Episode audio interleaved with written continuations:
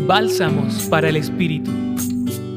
El texto del Evangelio según San Marcos capítulo 8 versículos 34 hasta el capítulo 9 versículo 1 inicia con la frase, Si alguno quiere venir en pos de mí, niéguese a sí mismo, tome su cruz y sígame.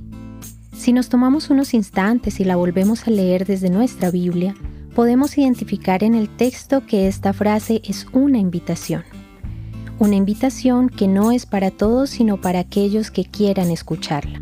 Ahora bien, quien la acepta se negará a sí mismo y tomará su cruz. Pero estas dos acciones o actitudes solo pueden entenderse desde la dinámica misma de Jesús. La vida no es fácil y muchas veces tendremos que renunciar a muchas cosas y tomar nuestra cruz para seguir adelante. Y allí vendrán dos nuevas actitudes. La primera, hacerlo para seguir sobreviviendo y continuar llevando nuestra vida por el mismo camino o una segunda, iniciar un proceso de conversión y de cambio radical en nuestra existencia, asumiendo estas renuncias como propias de este camino de seguimiento a Jesús.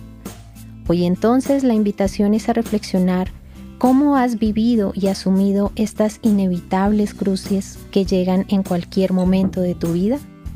Les acompañó en la reflexión de hoy Julián Andrea Martínez Blanco desde el Centro Pastoral San Francisco Javier de la Pontificia Universidad Javeriana.